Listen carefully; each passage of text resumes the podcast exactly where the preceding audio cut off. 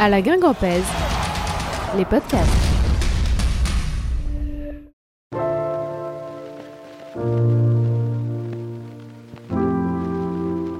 À la Guingampèse, c'est les matchs en direct, les interviews, les débriefs, mais ce sont aussi dès maintenant des podcasts. Certains fidèles de notre précédente aventure les avaient peut-être dévorés, les revoilà, les podcasts Gwengam classiques. Nous remercions chaleureusement Radio Bonheur qui nous a donné l'autorisation de réutiliser tous les épisodes réalisés entre 2019 et 2022.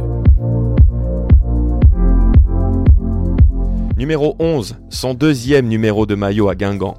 À l'automne 2020, le rendez-vous était pris avec ce grand gaillard qui avait dévalé à toute vitesse les couloirs de Roudourou. Manque de peau, il fut à ce moment-là convoqué pour la première fois par Didier Deschamps en équipe de France. Rendez-vous un an plus tard, en octobre 2021, pour comprendre, l'entendre. Depuis, ce jeune homme qui a débuté en Ligue 1 en rouge et noir a envoûté l'Europe avec l'Inter Milan. Il a aussi directement participé à l'un des buts les plus légendaires de l'histoire du football en glissant le but du 2 partout à Kylian Mbappé en finale du Mondial 2022. Passé une heure avec le désormais vice-champion du monde, Marcus Thuram.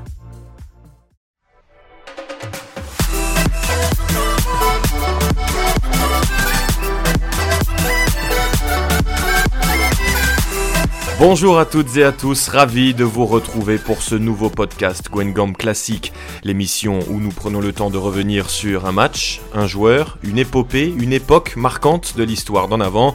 Tous nos précédents épisodes sont disponibles sur le radiobonheur.com, rubrique podcast, puis Gwengam Classique. Vous pouvez les télécharger sur ordinateur ou téléphone et les écouter quand et où vous le souhaitez. Aujourd'hui, replongeons-nous dans la carrière d'un joueur en rouge et noir. Donne-lui Ludo, donne-lui Ludovic Blas peut-être pour Marcus Thuram Le 1 contre 1 pour Thuram 1 contre 1 joué avec Kerrer. Et là, ils sont trois derrière lui, Thuram.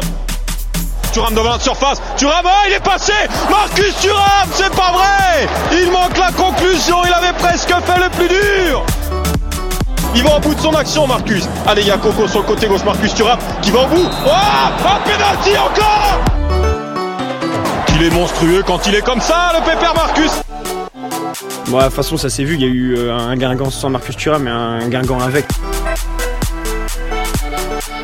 C'est le moment, c'est le moment. Pour revenir, Bénézet, c'est bien parti, voilà La tête de Thuram, c'était le moment Thuram, Thuram, magnifique Magnifique encore Thuram jusqu'au bout, jusqu'au bout Le but Le but de Marcus Thuram Jusqu'au bout Tu es un bonhomme, Marcus Thuram Le grand bonhomme de Guingamp cette saison Indiscutable. Son geste est inacceptable. Voilà. Il faut qu'il apprenne. Balle de match pour Marcus Thuram Écoutez le roue Les pas d'élan de Thuram, c'est arrêté. Les pas d'élan de Marcus Thuram, c'est parti. C'est arrêté, c'est pas fini. Thuram dans la tête à côté. Voilà, c'est terminé. C'est terminé. La balle était là. Thuram qui a manqué à, Paris et qui manque là le, le penalty de la dernière chance. C'est comme ça et ça devait s'arrêter comme ça.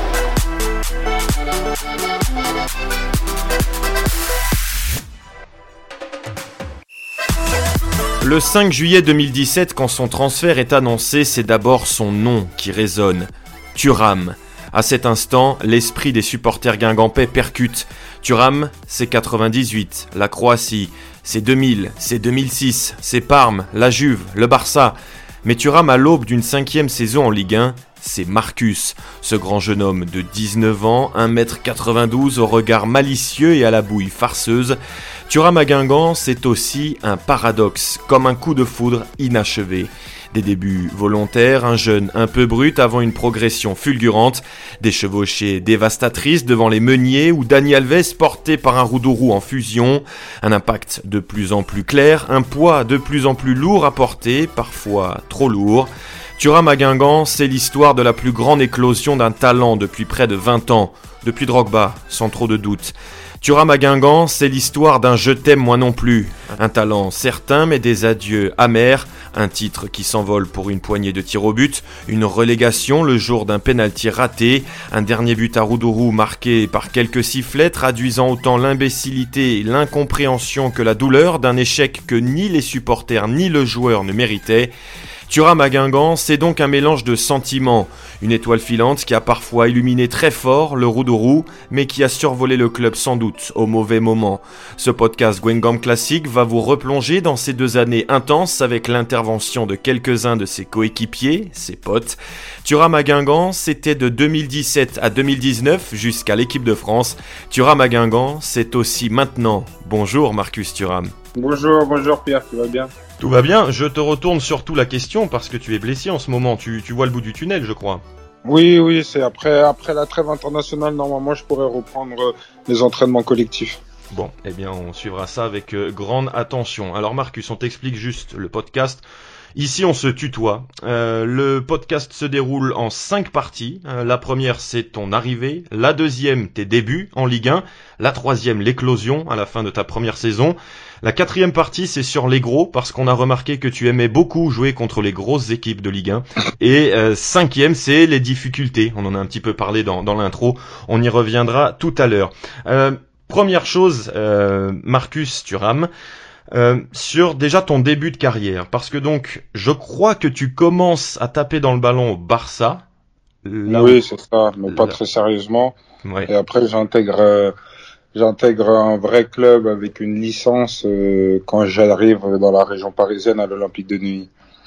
Et ensuite Boulogne, puis Sochaux. Ensuite la CBB, puis en parallèle Clairefontaine. Et ensuite, euh, à la sortie de Claire, des deux ans de Clairefontaine, je m'engage avec euh, Sochaux euh, au centre de formation.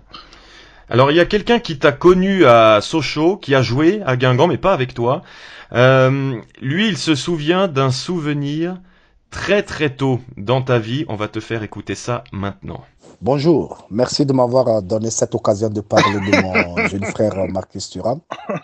Certes, ma première rencontre avec Marcus Thuram, c'était en Italie en 99 dans le vestiaire de Parme, vu que j'ai joué avec son papa.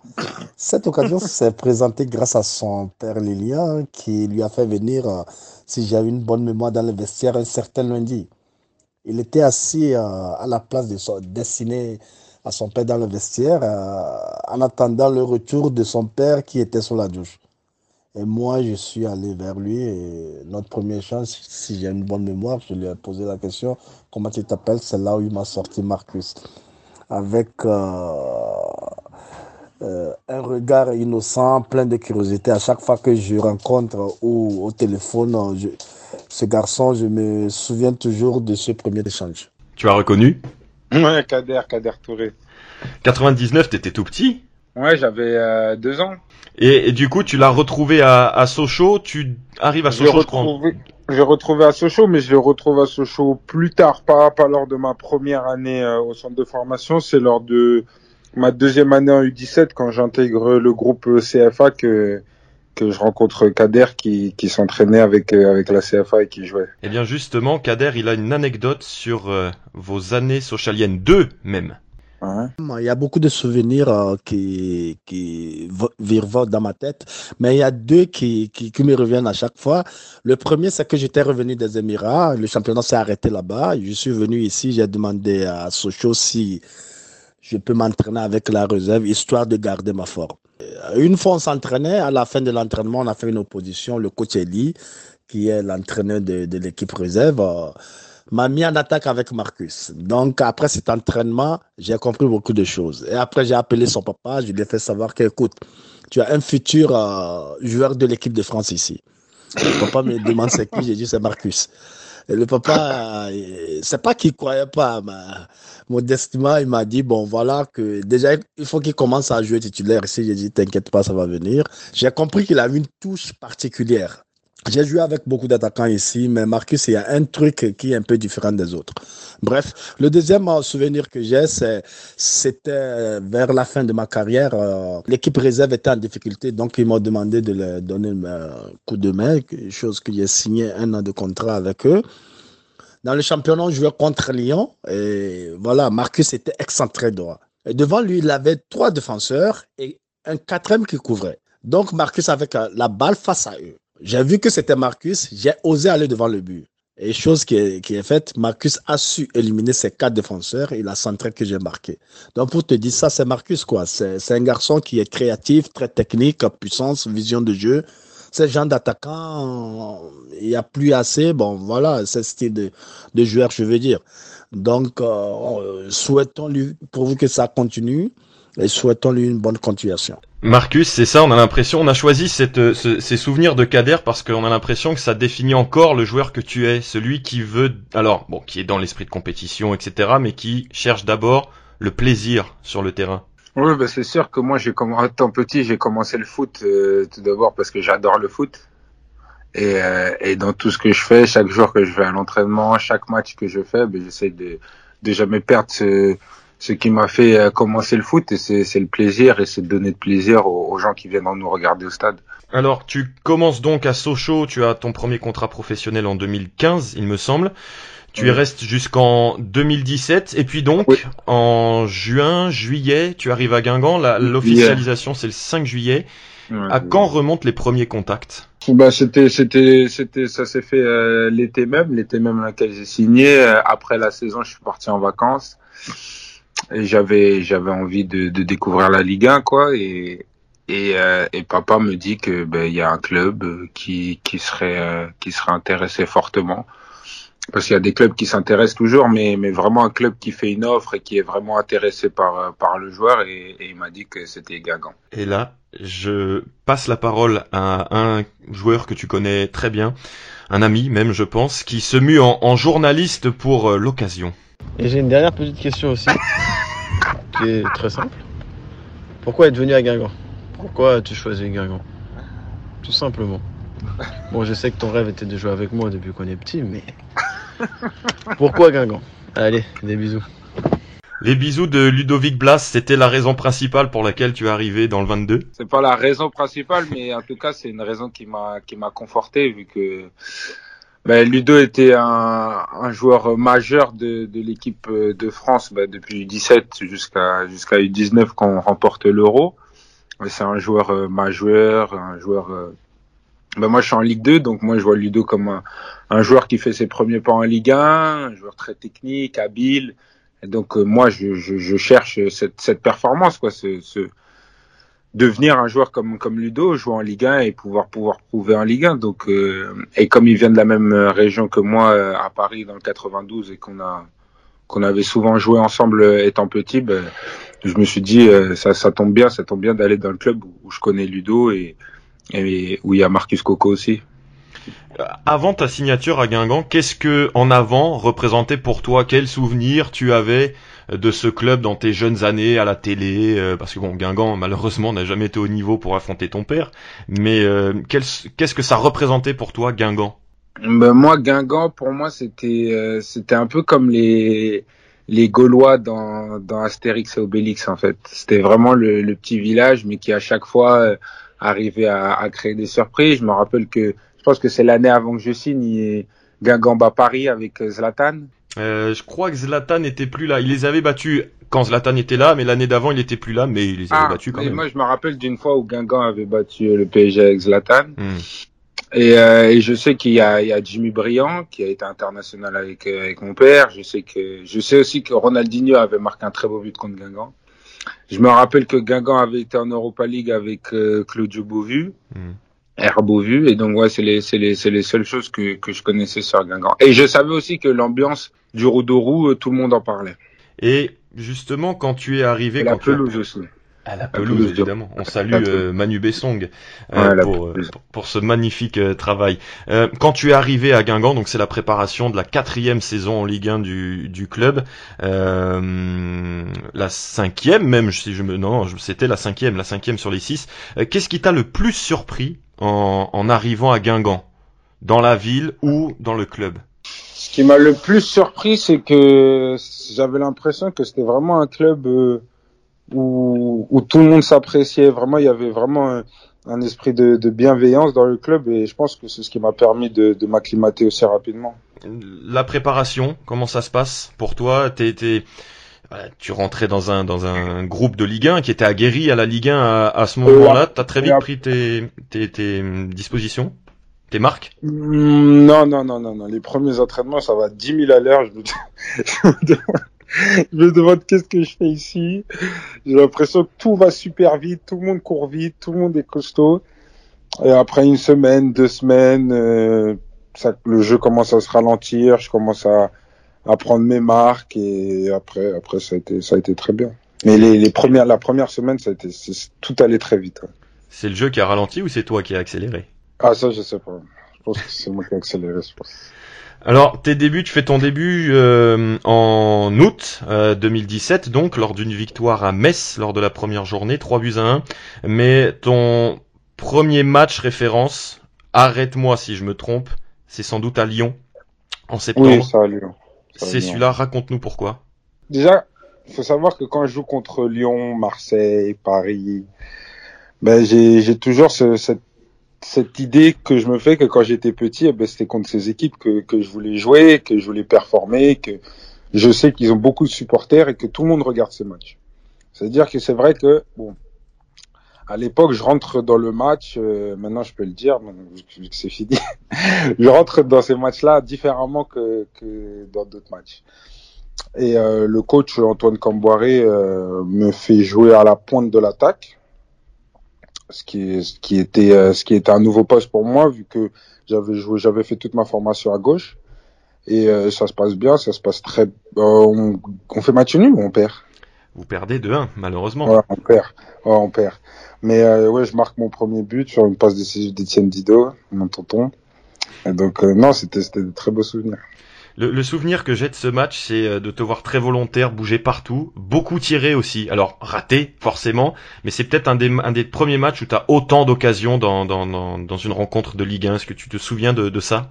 Si, si, je me rappelle, je me rappelle de mon duel avec Marcelo. Je me rappelle qu'il y avait beaucoup d'espace. Je me rappelle avoir euh, ouais, loupé pas mal d'occasions en première mi-temps et après avoir réussi à, trouver le chemin défilé en deuxième. Cinq tirs dans cette rencontre, dont celui-là en seconde période. On réécoute ton premier but en Ligue 1. C'est pas fini. Etienne Dido la récupération. Centre de Dido, il y a encore du monde derrière. Et cette fois, c'est dedans. Et cette fois, c'est dedans. Le premier but en Ligue 1 de Marcus Thuram, qui a eu toutes les occasions gaganpesques quasiment depuis le début. La tête croisée de Thuram. Ah, c'est tellement mérité. On est tellement content pour lui parce qu'il a fait tellement d'efforts. Il a tellement euh, pesé sur la défense lyonnaise. Ouais, c'était un, c'était un souvenir magnifique. Le premier but en Ligue 1, c'est toujours, euh, c'est toujours un, un, un super moment et des superbes souvenirs. La célébration, c'était euh, la mode de, de l'époque. Je crois que c'était un, un, un jeune garçon assez marrant sur les réseaux sociaux qui, qui était, euh, qui était, qui était à la mode à l'époque. C'est euh, Oh mon Dieu Salva. Et on avait fait une pause c'était euh, euh, comme Galas ou quelque chose comme ça. Je me rappelle plus très bien, mais ouais, ça doit être ça. La, la saison euh, se, se poursuit. Euh, tu marques, je crois, la semaine d'après contre Toulouse au bout d'une minute ton premier but à, à. Et puis il y a un long, long moment sans marquer. Je crois qu'il y a une blessure aussi. Comment tu traverses les, les l'automne, l'hiver euh, en, en Ligue 1 Oh, franchement, sans, sans trop de, sans trop d'appréhension, parce que je sais que c'est ma première saison en Ligue 1, j'essaie, vraiment de, vraiment de travailler, de, de voir ce que le coach demande, ce que la Ligue 1 demande, et, et j'essaie de travailler, et de, de rien lâcher. Justement, on se permet euh, une petite euh, en- entrave dans, dans notre conducteur. Tu as connu deux entraîneurs à, à Guingamp, Antoine Comboiré donc, qui t'a lancé en Ligue 1, puis Jocelyn Gourvenec. Euh, en quoi les deux étaient différents? Qu'est-ce que l'un et l'autre t'ont apporté? Ben, moi, je pense que j'ai eu les deux au meilleur moment. En fait. Je m'explique. Quand j'arrive de Sochaux, euh, j'arrive euh, à Guingamp, il faut vraiment que je, je comprenne que que le foot, c'est une question de mental aussi. C'est qu'on est en Ligue 1, qu'il faut gagner, qu'on est en avant Guingamp, qu'il faut engranger des points le plus rapidement possible. Donc de sortir vraiment de cet esprit de, de jeu.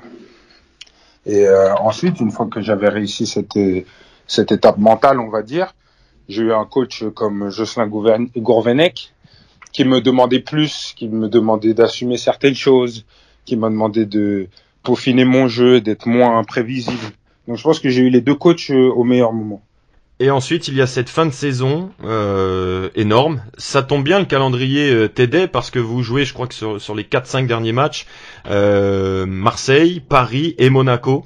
Et puis ce, cette fin de saison aussi coïncide avec ton retour. Je crois que tu reviens de blessure et tu reviens sur le côté gauche.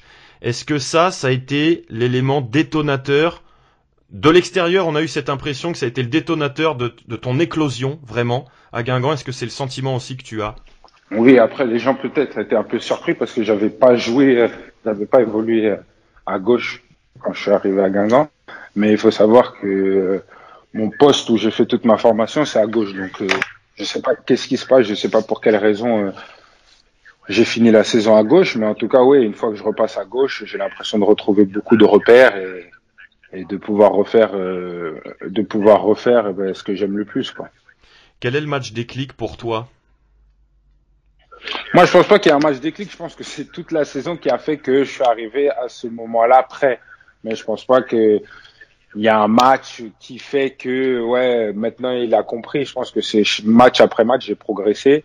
Et euh, mais c'est vrai que le match contre Paris, je pense, c'est là où j'ai l'impression que les gens ont commencé à pouvoir penser que j'étais j'étais fort. Est-ce que Daniel Alves est venu te parler à la fin du match parce que euh, il a couru dans tous les sens ce soir-là? Oui, mais bon après Daniel Alves, euh, faut savoir qu'il avait un, certain âge déjà et qu'il jouait au PSG, il jouait contre Guingamp, donc euh, peut-être que sa motivation n'était pas au, summum, mais en tout cas, oui, j'avais, réalisé un beau match contre lui. Place pour Thuram. Thuram, allez, là-bas à l'opposé, il y a du monde. Thuram qui va se mettre dans le sens du jeu. Thuram pour la donner Jimmy Briand qui n'est pas en jeu. Thuram qui est passé entre deux, deux trois Parisiens. Thuram toujours. Thuram face à Thiago Motta. Thuram qui conserve. Thuram, il y a faute là Voilà, sur Marcus Thuram. Mais quelle action de Thuram Il y a encore des supporters parisiens qui applaudissent. Il a, il a, il est parti du coin gauche du camp parisien. Il est arrivé à, quoi 25 mètres euh, plein axe et face à face à pas n'importe qui, hein, Dani Alves, Thiago Silva, Thiago Motta, il a conservé le ballon, il est resté solide, c'est sauvé par Sorbo encore, allez Thuram, allez Thuram face à Dani Alves, il va beaucoup plus vite Marcus Thuram, face à Dani Alves, Thuram toujours, ah la faute encore là de Thiago Silva, à donné, faudrait donner le carton parce que Thuram il leur fait très très mal ce soir encore, on avait vu Glick et Touré en énorme souffrance face à Marcus Thuram. Pourquoi il n'y a pas de carton là? Je comprends pas. Cette fin de saison, on avait l'impression vraiment que vous pouviez battre n'importe qui. Euh, c'était euh, qu'est-ce qui expliquait ça? C'était le, fait d'être déchargé du, du maintien? Est-ce que c'était l'arrivée aussi d'un milieu de terrain très talentueux euh, à l'hiver, un certain Clément Grenier qui vous avait aussi facilité les, les, les, choses dans les transitions? Comment tu expliques le fait qu'il y a eu ces, ces très très gros matchs dans cette fin de saison? Moi, je pense que ouais, l'arrivée de Clément a fait a fait énormément de bien à l'équipe. C'est sûr que quand on, quand on joue avec un joueur comme Clément Grenier qui a qui a connu tout ce qu'il a connu et qui a eu une telle carrière, c'est sûr que ça fait gagner du temps et ça fait gagner de l'expérience. Donc euh, donc je pense que oui, c'est un peu c'est un peu tout, mais c'est vrai que Clément euh, n'y est pas n'y est pas pour rien. Eh bien justement, Clément Grenier, c'est l'un des joueurs aussi euh, qui a voulu euh, te parler pour ce pour ce podcast. Ah, pas lui. Eh ben, oui, je crois qu'il t'a pas lâché à certains moments. Ouais, ouais, ouais, et il va nous le raconter. oh, il va nous le raconter maintenant. On s'écouter. Salut Marcus, Ticus. J'espère que tu vas bien. Euh, non, tout simplement, euh, Marcus, c'est il est grand, mais c'était comme mon, mon petit frère. Euh, quand je suis arrivé à Guingamp, j'ai tout de suite vu qu'il avait énormément de qualité. Euh, offensivement, défensivement, quelqu'un de puissant, technique, euh, mais capable de aussi de marquer des buts, de faire des passes décisives. Mais euh, voilà, Marcus, euh, un peu la tête en l'air par moment, toujours envie de rigoler. Et, les anecdotes que j'ai avec lui, c'est que je criais tout le temps. dès qu'on gagnait, on a, je savais qu'on n'avait pas le droit à une marge d'erreur, qu'il fallait être concentré, que ça pouvait se jouer de détails, sur des détails, pardon. Et, et je criais tout le temps, souvent, euh, beaucoup sur lui parce que parce que je savais qu'il qu'il écoutait et, euh, et, on rigolait là-dessus parce qu'il me disait tout le temps euh, pourquoi tu cries tout le temps, pourquoi tu cries tout le temps? Et, je pense qu'il a compris à la fin que, que que je criais parce que parce que par moments on était moins concentré, parce qu'on menait ou parce que on jouait euh, des grosses équipes et qu'il fallait être exigeant du, du début à la fin. Donc voilà je venais de je venais de, de Lyon, de Rome et, et j'avais appris ça. Donc voilà j'ai voulu euh, lui faire comprendre et voilà on a beaucoup beaucoup rigolé là-dessus parce que hum, avec Étienne on était souvent un peu excités sur le terrain pour pouvoir gagner les matchs et, rien lâcher et, voilà mais il a très vite compris et, et, voilà je suis content d'avoir pu jouer avec lui quelques mois euh, j'espère que euh, j'espère que que c'est des bons des bonnes anecdotes aussi pour lui. Et voilà moi je suis très fier de d'avoir joué à ses côtés et euh, je suis très fier de ce qu'il est en train de faire jusqu'à maintenant. Je lui souhaite comme toujours le meilleur. On a la chance d'échanger par moment. Et voilà je, suis avec lui derrière lui. Et je sais qu'il va faire quelque chose de très grand. En tout cas il a les moyens de faire quelque chose de très grand dans sa carrière. Il est bien accompagné. Et Marcus est quelqu'un de très très intelligent c'est pas mal, c'est flatteur de la part de celui qui t'a un petit peu secoué par moment. C'est très, c'est très gentil. C'est le souvenir aussi que t'avais de ça, ces, ces, ces aboyeurs, Grenier et Dido. Ouais, franchement, les deux là. Franchement, les deux, c'était compliqué. C'était compliqué à vivre, mais, mais, mais le, plus important, c'est que maintenant, maintenant j'ai 24 ans et, et quand je regarde, euh, bah, par exemple, Lucas Do, Étienne Dido, Jérémy Sorbon, Christophe Carbrat, et même euh, Étienne Dido, Grenier, maintenant je comprends vraiment ce qu'ils ont, ce qu'ils ont fait pour moi et je leur remercierai jamais assez parce qu'ils m'ont fait gagner énormément de temps et, et si j'en suis là aujourd'hui, c'est, en grande partie grâce à eux. Et comment tu as, comment tu t'es imprégné de ça? Comment toi au quotidien, est-ce que tu, on a l'impression que tu l'as pas compris tout de suite, mais un peu plus tard? Non, je l'ai compris tout de suite, mais ça me fatiguait. Parce que moi, je, je suis de nature, de, je respecte énormément les, les, les anciens joueurs, puisque dans le foot, ils sont là depuis euh, un certain temps et je sais à quel point c'est dur de rester à, un certain niveau. Donc euh, quand, quand ils me parlent, j'écoute toujours. Je suis pas toujours d'accord avec ce qu'ils disent, mais j'écoute et, et, je sais qu'ils me disent ça pour une raison. Donc peut-être à Guingamp, je savais pas pourquoi ils me disaient ça, mais en tout cas j'écoutais. Si Clément Grenier me disait qu'il fallait rien lâcher, qu'il fallait courir, qu'il fallait redoubler d'efforts, j'allais le faire parce que c'était Clément Grenier qui me le disait, pas parce que je comprenais ce qu'il me disait. Mais aujourd'hui, je le comprends. Est-ce que tu as le souvenir d'une d'une engueulade, d'un moment où ça a été un peu plus chaud? Ah oui, il y en a plein, il y en a plein, il y en a plein, il y en a plein, il y en a énormément. Mais j'ai de la chance que j'ai la chance d'être quelqu'un de très respectueux au quotidien et quelqu'un d'être souriant et de que les anciens en général ils m'aiment bien. Donc ça veut dire que ça pouvait ça pouvait passer même si j'avais des réactions euh, un peu disproportionnées. Avec qui?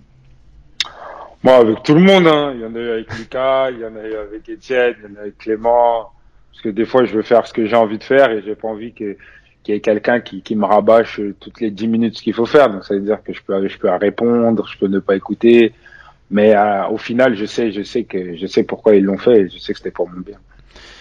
On en arrive à la quatrième partie, euh, Marcus Thuram, de ce podcast Gwengom classique. Et euh, après l'éclosion, il y a donc euh, le, ce fait que l'on voyait et cet appétit aussi qui, qui, qui, venait dans nos esprits quand Guingamp jouait les gros. Tu te sublimais, tu nous l'as un petit peu expliqué tout à l'heure. On va gratter un petit peu sur ce sujet. On dit souvent que les grands joueurs brillent dans les grands matchs. Tu es donc un grand joueur?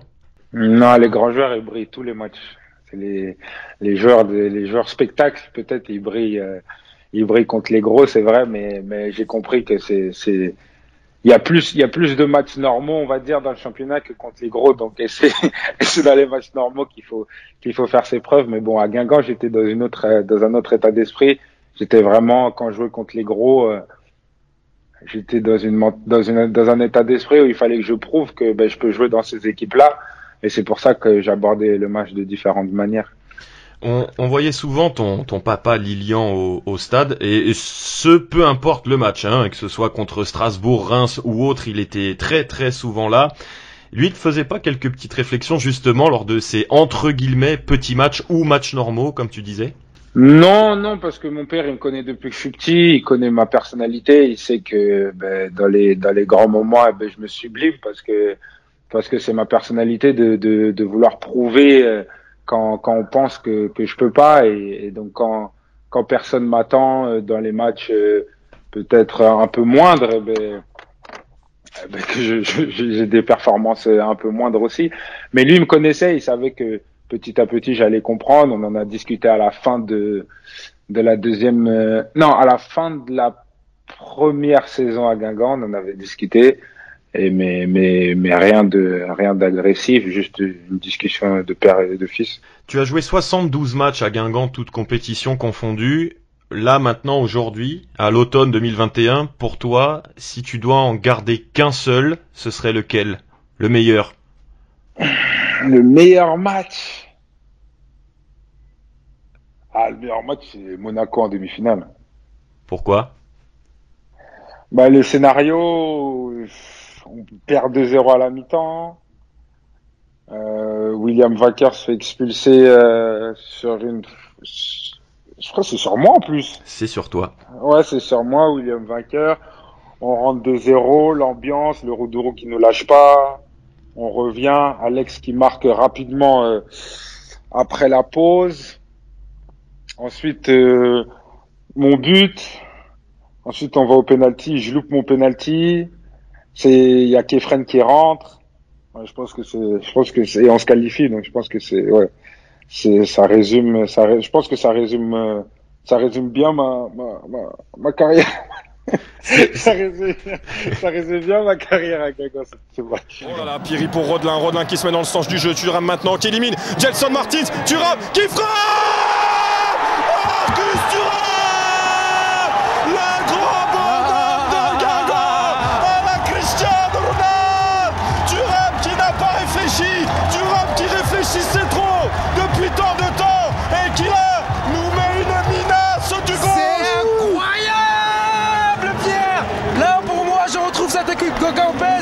Je retrouve une équipe qui joue à une demi-finale de Coupe de la Ligue.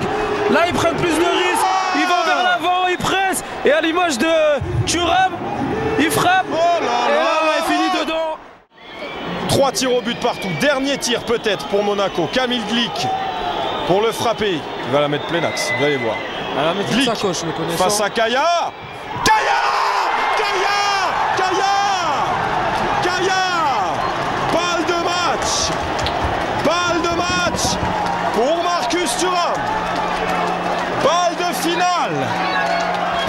pour Marcus Thuram qui nous a marqué un but d'anthologie enfin en, à l'heure de jeu pour être à deux partout. Allez, Guingamp marque et de Guingamp est en finale. Guingamp marque et Guingamp est en finale. Marcus Thuram, on le dit, il est promis à un immense avenir. Écoutez le Roudourou. Il a l'occasion de marquer encore plus son passage à Guingamp. Il a l'occasion d'offrir la première finale de Coupe de la Ligue. Je pense qu'il en, a tu- il, il en a tiré suffisamment pour. euh, Il a marqué à Paris. bien sûr, au parc. En plus, là, il est chez lui. Marcus Thuram. Il a la confiance. À Daniel Subasic. Les pas d'élan de Thuram. C'est arrêté. Ah C'est arrêté. C'est mal tiré aussi. C'est marrant parce que c'est exactement ce que j'ai marqué sur euh, sur euh, sur ma fiche. C'est notamment la, la deuxième période qui est à l'image de ton passage. C'est-à-dire que tu es le détonateur parce que beaucoup de choses sont passées par toi dans ta dans ton passage à Guingamp et euh, dans ce match-là. Tu es buteur, tu marques un but euh, magnifique et puis tu as la balle de match. Tu arrives alors que tu arrives devant le cop, tout le stade scande ton nom, c'est la balle de match. Si tu marques, vous allez en finale. Et puis il y a ce penalty un peu timide, on a l'impression que t'es un peu timoré, c'est peut-être une fausse impression, mais voilà, tu la bascule ne se fait pas. Et on a l'impression que c'est toujours ce qui t'a manqué à Guingamp pour définitivement faire chavirer le public vers euh, vers euh, vers les- hauts cieux. Est-ce que c'est c'est l'impression que tu as aussi? Oui, oui, oui, exact, bien sûr, bien sûr. Mais je pense que pense que tout ce qui m'est arrivé à Guingamp, c'est bon, à part la descente, bien sûr. Mais je pense que les expériences que j'ai eues, je pense qu'elles m'ont rendu meilleur et, et je suis très content de les avoir vécues parce que peut-être que si je les avais pas vécues à Guingamp, j'aurais pas appris certaines choses qui m'ont préparé à, à, à la suite de ma carrière. Et qu'est-ce que tu as appris de plus fort sur ces difficultés? J'ai appris que le match c'est 90 minutes, qu'un but, euh, marquer un but ne fait pas de toi le meilleur joueur du monde, louper un penalty ne fait pas de toi le pire joueur du monde. Je pense que c'est vraiment, euh, c'est vraiment une constance en fait. C'est pas que des fulgurances. Une carrière, c'est match après match, entraînement après entraînement, et c'est comme ça qu'on bâtit une carrière. C'est pas un match contre Paris euh, en janvier, le match retour. euh, contre Paris en mai, c'est pas c'est pas quatre matchs dans la saison, c'est pas quatre matchs dans la saison une carrière, c'est c'est 36 journées plus les matchs de coupe plus les entraînements Et, et, chaque match, il faut remettre les compteurs à zéro et, et recommencer. Marcus, donc ça c'était la demi-finale, ton meilleur match à, à, Guingamp, en tout cas celui que tu retiens, mais un petit peu de temps avant, 20 jours avant, 9 janvier 2019, est-ce que tu te souviens de cette date? Non, non ça c'est comme Paris?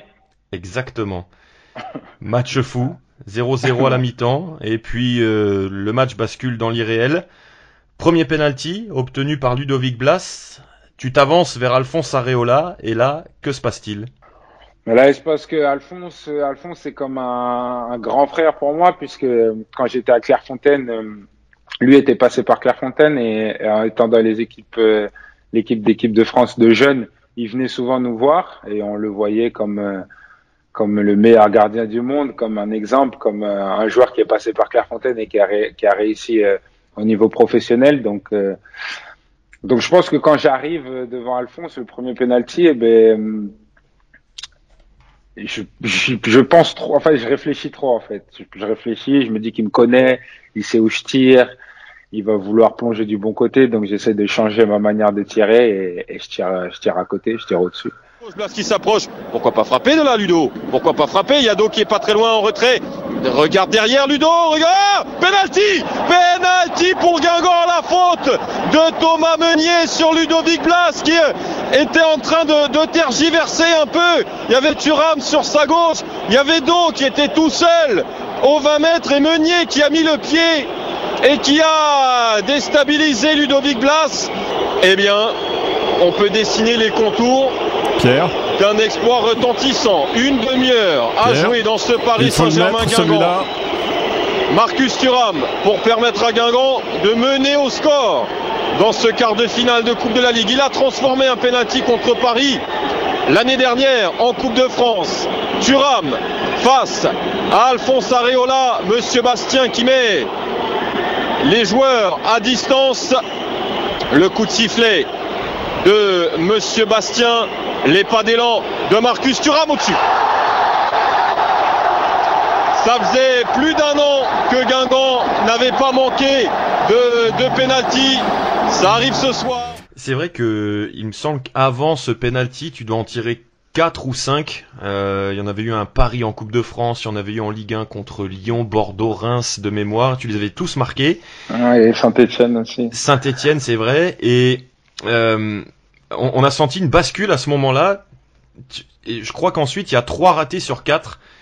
Euh, c'est que du hasard ou il y a eu un tournant négatif en termes de confiance, de, de, de, de, ouais, de confiance tout simplement dans, dans, le geste, dans ce geste si spécifique du penalty? Non, non, je pense pas qu'il je pense pas qu'il y ait de, bascule puisque ça aurait pu me donner une confiance ultime vu que je mets le, le penalty du, du 2-1. Non, je pense que c'est juste, c'est juste les aléas et c'est comme ça. Alors arrive donc après ce premier penalty le deuxième penalty et entre en scène dans ce podcast, comme dans ce match, un certain Yenin Bakoto qui nous raconte ce qui se passe lorsque Marcus Coco obtient le deuxième penalty. Ce qui se passe sur le deuxième penalty, c'est que moi je venais de rentrer, j'étais frais, Marcus venait de louper le, le premier penalty et puis se sentait pas euh, de, de, le tirer à nouveau, donc j'ai pris mes responsabilités et euh, il m'a encouragé fortement à, à, à, le tirer. Ah oui, oui, je lui ai dit merci. Il a sauvé mon match. Il a sauvé mon match parce que je pense que si Yeni rentre pas, euh, je pense que je dois retirer et je sais pas ce que ça donne. Franchement, entre entre toi et moi, je sais pas ce que, je sais pas ce que ça donne parce que j'étais vraiment dans un dans un dans un trou à ce, à ce moment-là. Donc Yeni, Yeni, Yeni me, me sort me sort vraiment du, du trou. Donc merci Yeni.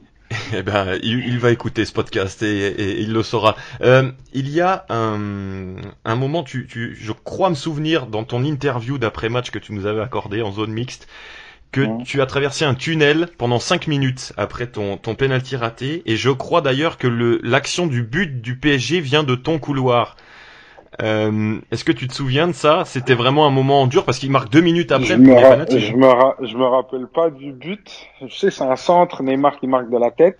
Ouais. Mais, euh, mais par contre, je me rappelle de la sensation et j'ai l'impression que le Parc des Princes était immense, que le terrain était immense et que j'étais tout, tout, tout petit au milieu.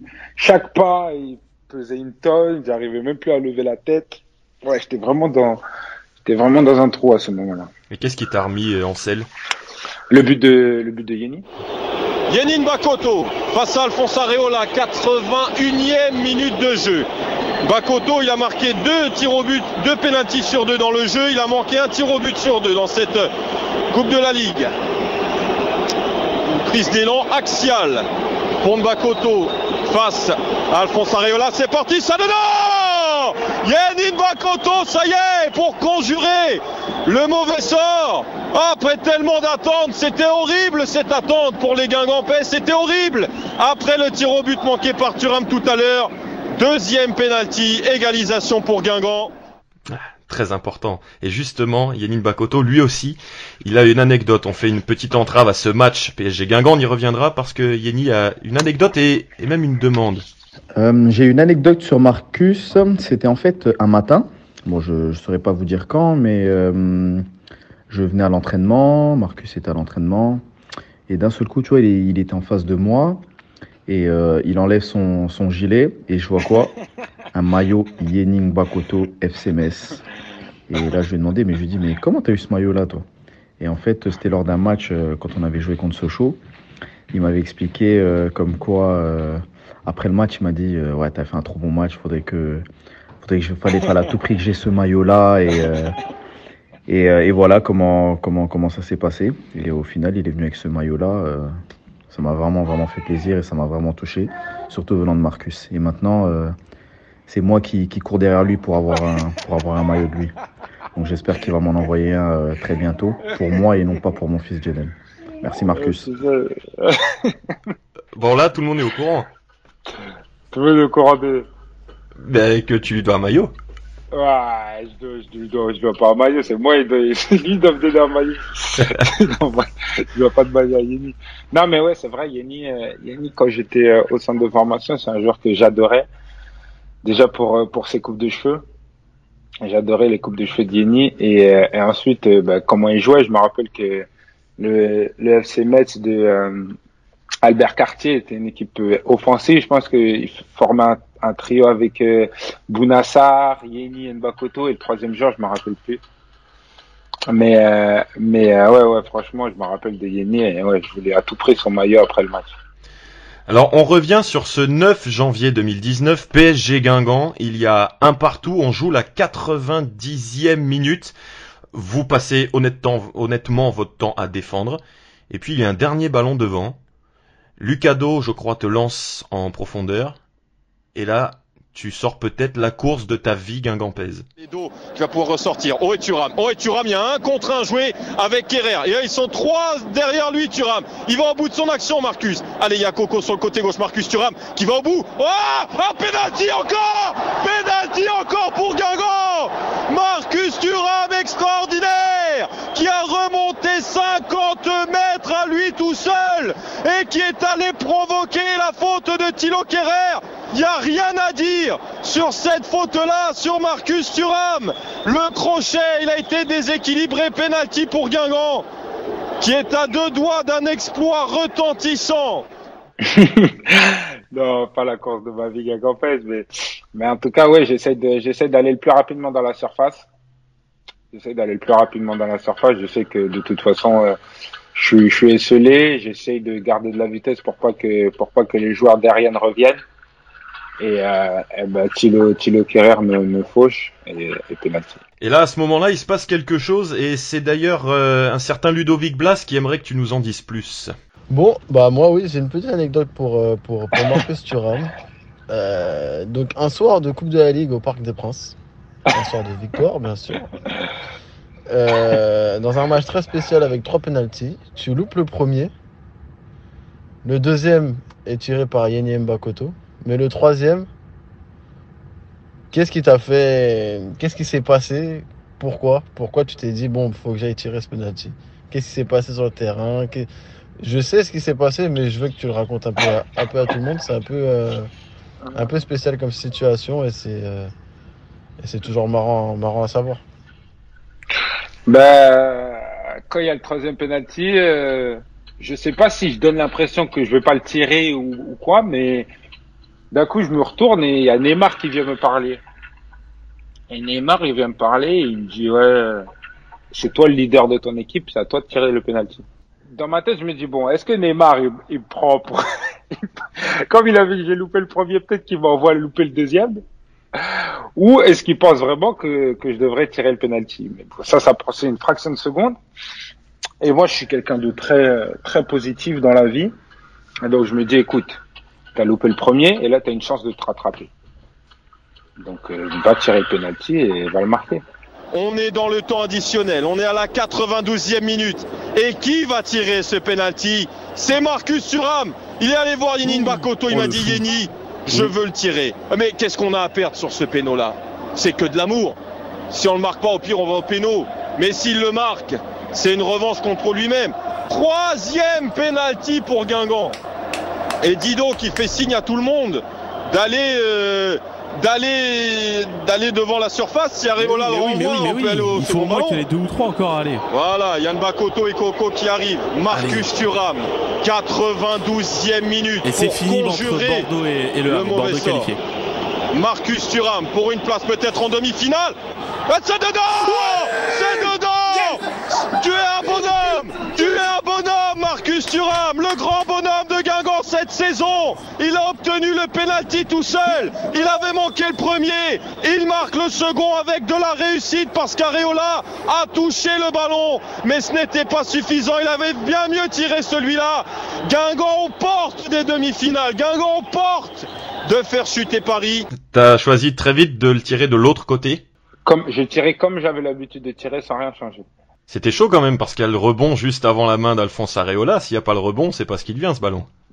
Tous les jours de ma vie, je regarde ce penalty et je me demande qui a fait sauter le ballon. Parce que le ballon il est au sol et d'un coup le ballon il se lève et il passe au-dessus de la main d'Alphonse. Mais il n'y a pas de rebond, la pelouse du parc elle est parfaite. Donc je sais pas ce qui s'est passé. Parce que vraiment le ballon est au sol, le ballon se dirige sur la main d'Alphonse et d'un coup il saute. Donc euh, voilà. Et d'où ma célébration où je me frotte le front parce que ouais, j'avais j'avais très bien compris en, en le tirant, j'étais très lucide sur le fait que ouais, j'ai j'ai j'ai frôlé la catastrophe. Ouais, il y a, il y a un gif d'ailleurs qui euh, qui euh, parcourt Twitter depuis ce, ce jour-là. Ouais, ouais, ouais. On, on- termine sur cette parenthèse euh, Coupe de la Ligue. Euh, à quelle place tu situes la, la, dans ta vie, dans ta carrière, cette finale à Lille contre Strasbourg, ce match ultra fermé euh, où tu as peut-être la meilleure occasion en première période, où vous perdez au tir au but? Quelle sensation tu en gardes aujourd'hui? Vraiment, c'était un moment, je pense que c'était une aventure humaine exceptionnelle avec un, avec un beau groupe. J'aurais aimé que, que cette finale nous aide à, à nous maintenir, euh, à nous maintenir en, en Ligue 1, mais en tout cas, tous les matchs jusqu'à la finale ont été, ont été très mouvementés et j'en garde que des bons souvenirs. Est-ce que là, tu as un flash, un moment qui te revient, l'arrivée au stade, l'entrée, euh, euh, la cérémonie avant, la séance de tir au but, la remise de la médaille? Là, maintenant, tu penses à quoi?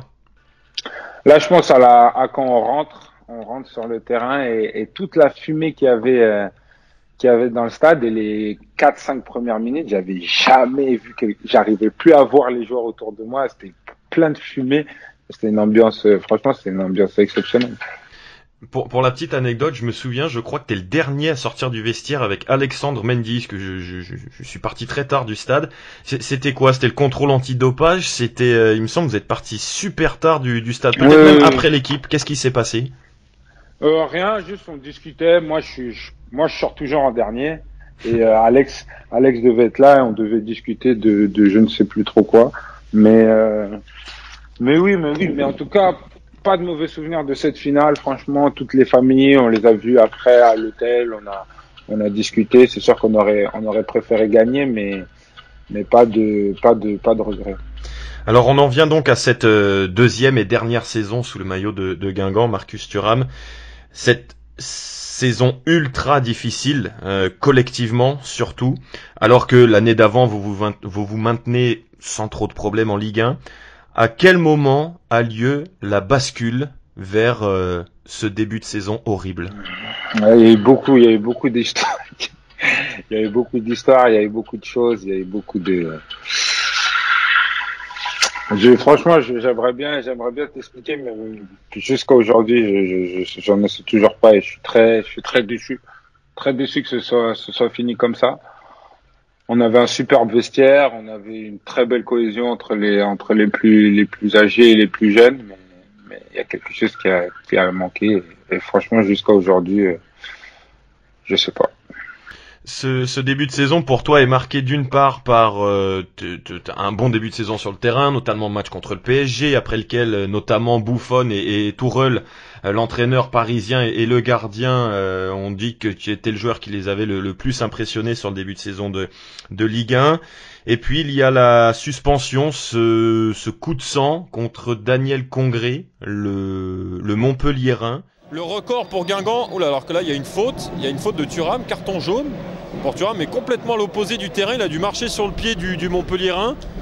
Euh, C'était complètement là, Johnson il a le ballon dans sa surface, balle au, euh, pied.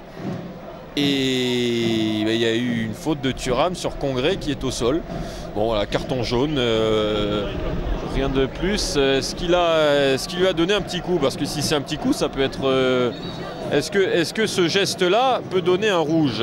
Parce qu'il y a la vidéo maintenant, hein, Marcus Thuram, lui qui a déjà été euh, euh, coupable d'un penalty concédé euh, contre, contre Nîmes où il était parfaitement évitable, alors que la Comboiré rappelle à l'ordre Marcus Thuram et, et l'arbitre là qui a la- l'oreillette, la main sur l'oreillette. Moi, je, j'ai un peu peur. hein. C'est un des cas possibles pour un éventuel carton rouge. Ah ouais, ça serait grave, un début de match. Il va revoir, il va Aïe, aïe, revoir aïe. La, la situation. Aïe, aïe, aïe, aïe, aïe. Ça fait 5 minutes de jeu. hein. Oh la vache, oh pardon. Alors mince. dit- bah, la vache, ça va. Non, il y a pire. Il y a pire, mais enfin, oh zut, si, si Guingamp prend un rouge au bout de 5 minutes, pff, ça va être euh, difficile. Hein. Ouais, il est. euh, alors, attendez, est-ce qu'on peut revoir? Parce que moi, j'ai revu la, fin, pas le L'arbitre est en train de regarder le, son, son moniteur, hein, son, son écran. Ah ouais. Ouais, ouais, il y, a- il y a un coup. Ouais, il y a un geste. Il est très euh, rapide, mais c'est un coup. euh, C'est, c'est-à-dire que maintenant, ce genre de geste que l'on peut voir, euh, que l'on peut voir parfois dans des matchs, là avec la vidéo, on les voit plus. Donc déjà, l'arbitre, il avait vu quelque chose par qu'il lui a mis le jaune, mais là, c'est un geste qui peut valoir rouge. Moi, honnêtement. Ah, c'est sûr. C'est sûr, honnêtement, parce que c'est- c'est absolument pas dans le jeu. Hein. c'est- Ça n'a rien à voir avec la, Alors, la possession de balle. vidéo, il va avoir Thuram, et ben il va mettre le rouge. Voilà, carton rouge pour Thuram. Ouais, c'est un geste euh, qui est, qui est, je trouve, répréhensible. Qui est, on me dit n'importe quoi à côté, mais il n'y a plus le droit de faire ça maintenant. C'est encore plus, euh, encore plus répréhensible ce genre de, ce genre de geste et euh, surtout qu'il est parfaitement inutile. Il est parfaitement inutile. C'est une erreur de jeunesse de, de Thuram, exclu donc après 5 minutes, 7 minutes de jeu maintenant. Indiscutable. Son geste est inacceptable. C'est une bêtise. Ah oui, c'est une bêtise, c'est une bêtise, c'est, c'est un geste, un geste qui n'avait, qui n'avait aucun sens, qui m'avait, m'avait pas fait grand chose ce, ce soir-là. Donc ouais, c'est, c'est une bêtise. Un coup un peu gratuit. Quatre matchs de suspension, il me semble. Oui. C'est la, c'est la première tâche, ça, dans, dans, dans ta carrière, parce que tu, tu le dis tout le temps, enfin, tu l'as dit tout à l'heure, tu es un joueur positif, souriant. C'est vrai que ça, c'est une facette qu'on connaissait pas trop de toi. Non, non, c'est une facette qu'on connaissait pas trop. Les, les, les joueurs étaient, étaient surpris et je pense que, je pense qu'on m'a pardonné ça rapidement parce que, parce que les gens au quotidien savent que, que, que c'était pas, mon- enfin, ça me ressemble pas, quoi. Ensuite, dans, dans, dans cette saison, tu marques de mémoire 7 buts sur la phase allée, euh, ce qu'aucun Guingampais n'a fait dans l'histoire d'en avant en Ligue 1, sauf Claudio Beauvu était à, à égalité euh, avec toi sur une première moitié de saison. On a eu l'impression, encore une fois de l'extérieur, que tu étais le seul à pouvoir euh, maintenir Guingamp à flot dans, dans ce début de saison. Est-ce que cette responsabilité là, a posteriori, n'était peut-être pas trop lourde à porter pour toi? Non, je pense pas qu'elle était trop lourde puisque puisque j'étais désigné comme le joueur qui devait qui devait euh, maintenir l'en avant Guingamp et je pense que j'ai j'ai pas failli à ma tâche puisque j'ai j'ai vraiment tout donné mais mais ça l'a ça l'a pas fait mais je pense que je pense que cette responsabilité n'était pas trop lourde pour moi. Je me souviens d'une interview que tu avais accordée au magazine France Football. C'était soit après la descente, soit après ta première année à, à Gladbach. où tu c'est ça, où tu t'étais presque excusé auprès de Nolan Roux parce qu'il y a eu beaucoup d'actions où tu voulais peut-être forcer un peu trop tout seul. Euh, c'est exact. Oui, oui, oui, oui. Maintenant, qui, maintenant que je comprends un peu mieux, un peu mieux le jeu, un, peu, j'ai progressé et que je me retrouve en pointe et que, que un joueur fait ce que j'ai fait eh ben, pendant toute la saison, eh ben, je, le, je, le, je le tue le joueur et donc ouais, je, je voulais m'excuser auprès de, auprès de Nolan Roux qui, qui franchement a eu une attitude incroyable envers moi puisque on connaît tous la carrière de Nolan Roux et le, l'incroyable, l'incroyable buteur qu'il est. Il m'a jamais fait une réflexion déplacée, il m'a jamais critiqué, il m'a toujours laissé m'exprimer euh, et, et, exprimer le jeu que, que je voulais faire et, et, voilà. Si la saison recommence là maintenant avec euh, Guingamp, qu'est-ce que tu changerais dans ton jeu? Oh, il y a plein de choses, mais mon jeu il a changé totalement. Je peux pas dire un ou une autre chose, mais je, je suis un tout autre joueur euh, que depuis que depuis que je suis parti de Guingamp. On, entendait tout à l'heure Kader Touré qui disait euh, le Marcus qui s'amuse. Est-ce que le Marcus qui s'amuse était adapté à une équipe qui se battait pour le maintien? Oui, oui, je pense parce que le Marcus qui s'amuse, il est adapté pour n'importe quelle équipe tant que le Marcus qui s'amuse euh, veut gagner. C'est vrai qu'à Sochaux, j'étais peut-être le Marcus qui s'amuse seulement. À Guingamp, j'ai compris que le Marcus qui s'amuse devait avoir des résultats. Et je pense que match après match, entraînement après entraînement, euh, ben le Marcus qui s'amuse comprend que l'amusement euh, passe par la victoire et la performance.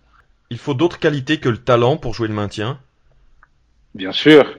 Lesquelles? Mais il faut, il faut d'autres qualités que le talent pour, pour être un joueur professionnel de toute façon. Le talent, il suffit pas. Il faut être un travailleur acharné. Il faut être à l'écoute de ses coéquipiers. Et il faut se remettre en question après chaque match. Qu'est-ce que Qu'est-ce que tu as appris à Guingamp et qui te sert encore aujourd'hui là Si tu dois rejouer euh, là dans deux jours avec l'équipe de France ou avec euh, Mönchengladbach, qu'est-ce que tu as appris à Guingamp te servirait pour ce match? Tout, tout. J'ai appris que, ben, comme je l'ai dit tout à l'heure, qu'un match est 90 minutes, que quoi qu'il se passe dans le match, il faut garder le cap du match et qu'il faut qu'il faut rien lâcher, rien lâcher. J'ai appris, ce que j'ai appris à Guingamp, c'est que faut rien lâcher, quoi qu'il arrive, faut rien lâcher. On parlait tout à l'heure de ton meilleur match, de ton meilleur moment. Quel est, par contre, le pire moment à Guingamp? Le pire moment à Guingamp.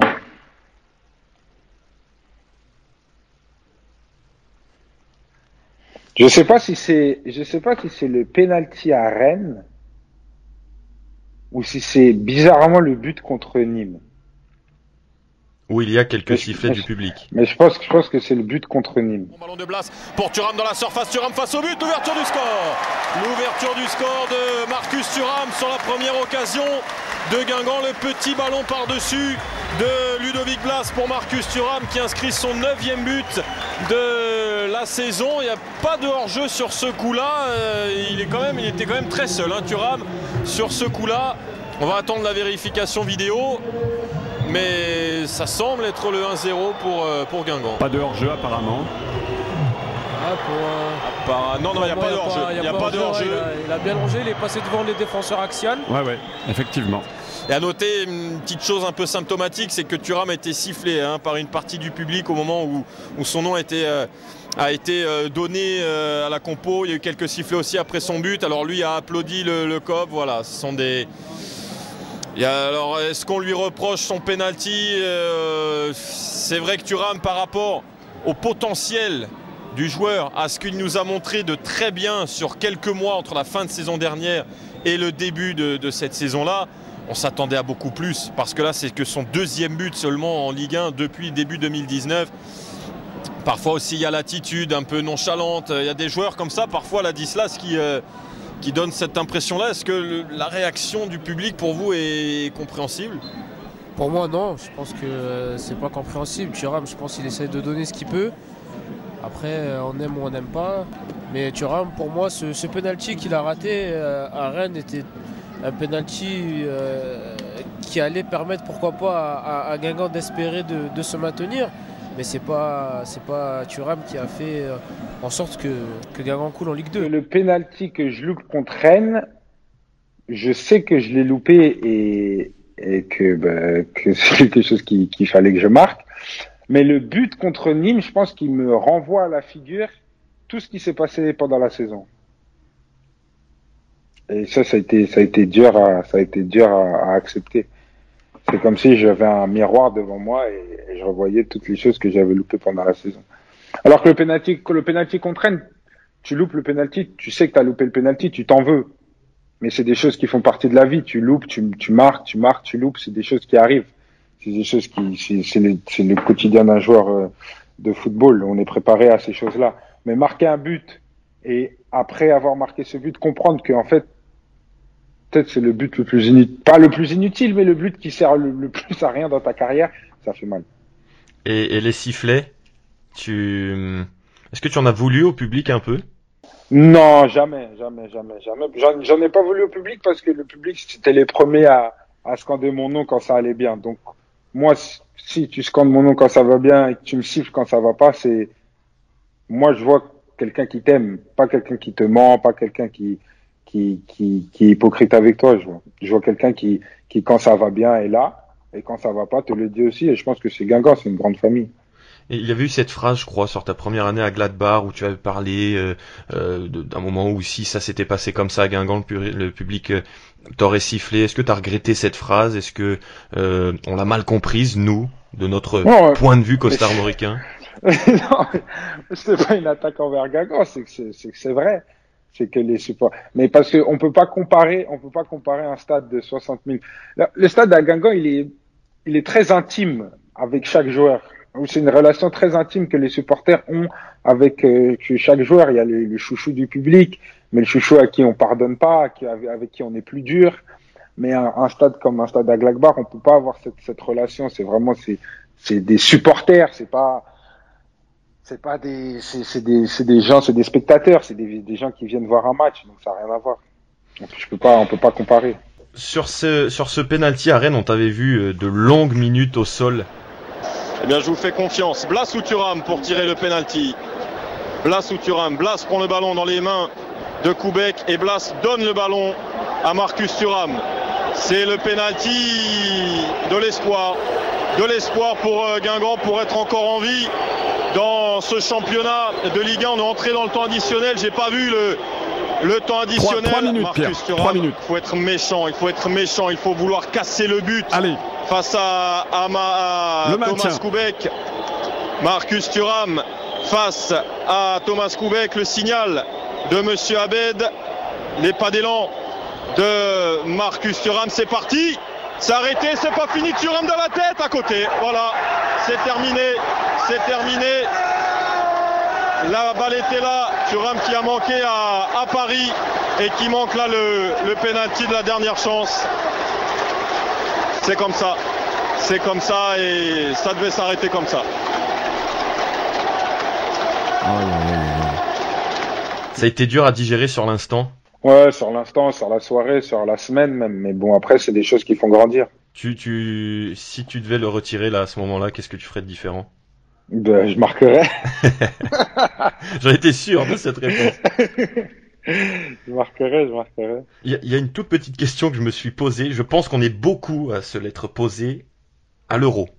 Quand tu t'avances pour frapper le tir au but en huitième de finale contre la Suisse, est-ce hmm. que un millième de seconde tu t'es laissé envahir par ces pénalties à Guingamp À chaque fois que je tire un penalty, je pense au penalty à Guingamp. Ça va, ça, ça va rester toute ma vie. Mais je pense que c'est une bonne chose, c'est de pas vouloir que ça, la, la, peur de, retomber dans cette sensation qui fait que, que je vais la marquer, je vais marquer. Pour terminer un petit peu sur ta relation avec le public de, Guingamp, personnellement, le, poursuivre le club depuis 20 ans, le gros regret que j'ai avec toi, parce qu'on le disait aussi dans l'intro, t'es peut-être le, le, talent, le plus fort talent qui a, qui a éclaté à nos yeux depuis Drogba. On a l'impression que t'es pas tombé au bon moment dans l'histoire du club. Euh, est-ce que c'est un sentiment aussi que tu, que tu partages ou est-ce que tu te sens un petit peu responsable aussi par rapport à ça Est-ce que tu faisais partie de cette équipe? Quel est ton ressenti par rapport à ça? On a l'impression que ça aurait pu être l'histoire d'amour folle, parce que tu étais un joueur spectacle, tu le dis toi-même, tu avais tout pour te faire aimer du public, et puis comme Monaco, il n'y a jamais eu la bascule définitive pour être euh, l'idole euh, numéro un. Non, mais moi, je cherche pas à être l'idole numéro un. Moi, je pense que je suis tombé au, au meilleur moment à Guingamp. Je pense que c'est, c'est, je suis tombé avec un, un, excellent coach comme Antoine Camboiré, avec des excellents coéquipiers. Je pense qu'il faut pas, il faut pas avoir de regrets, il faut pas avoir de, de, de, de, remords sur à quel moment je suis, je suis venu à Guingamp. Je pense que je suis venu à Guingamp quand je devais être à Guingamp.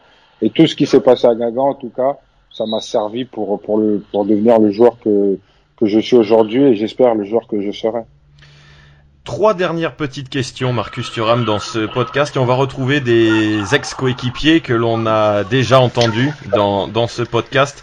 Voici le premier, c'est Kader Touré sur un, un aspect de ta personnalité que l'on a souvent vu et que l'on voit souvent chez toi.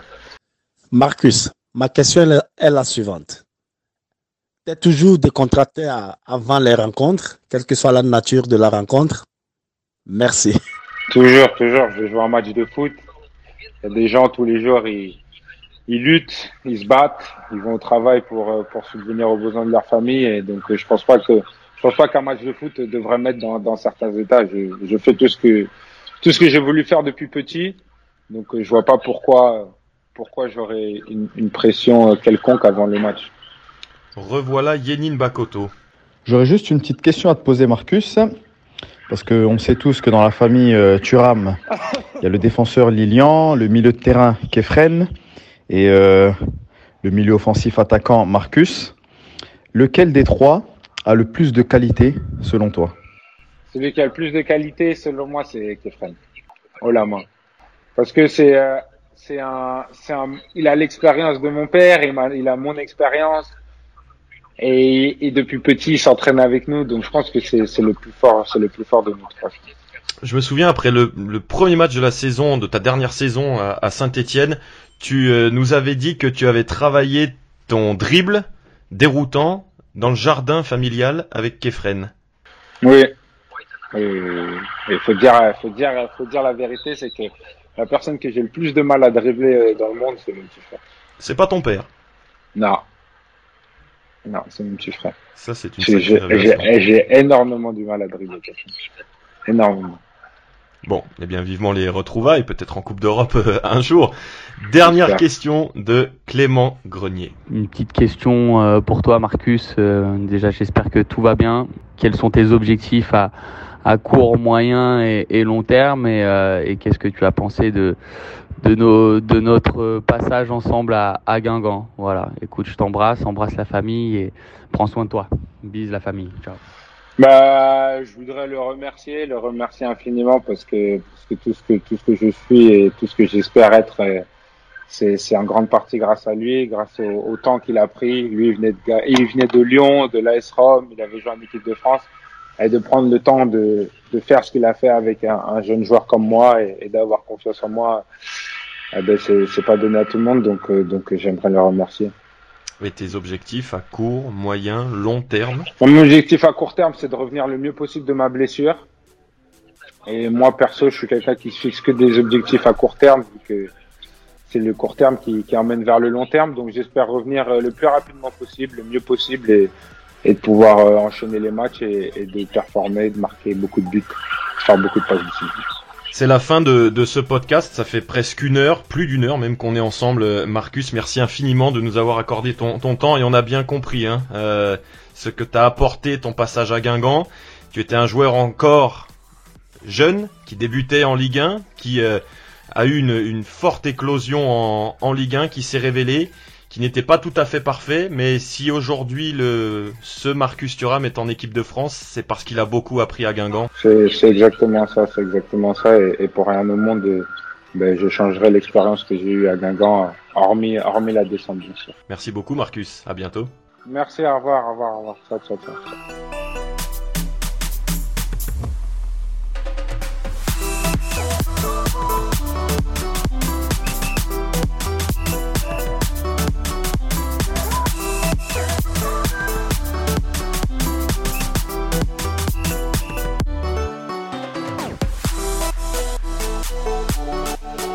Thank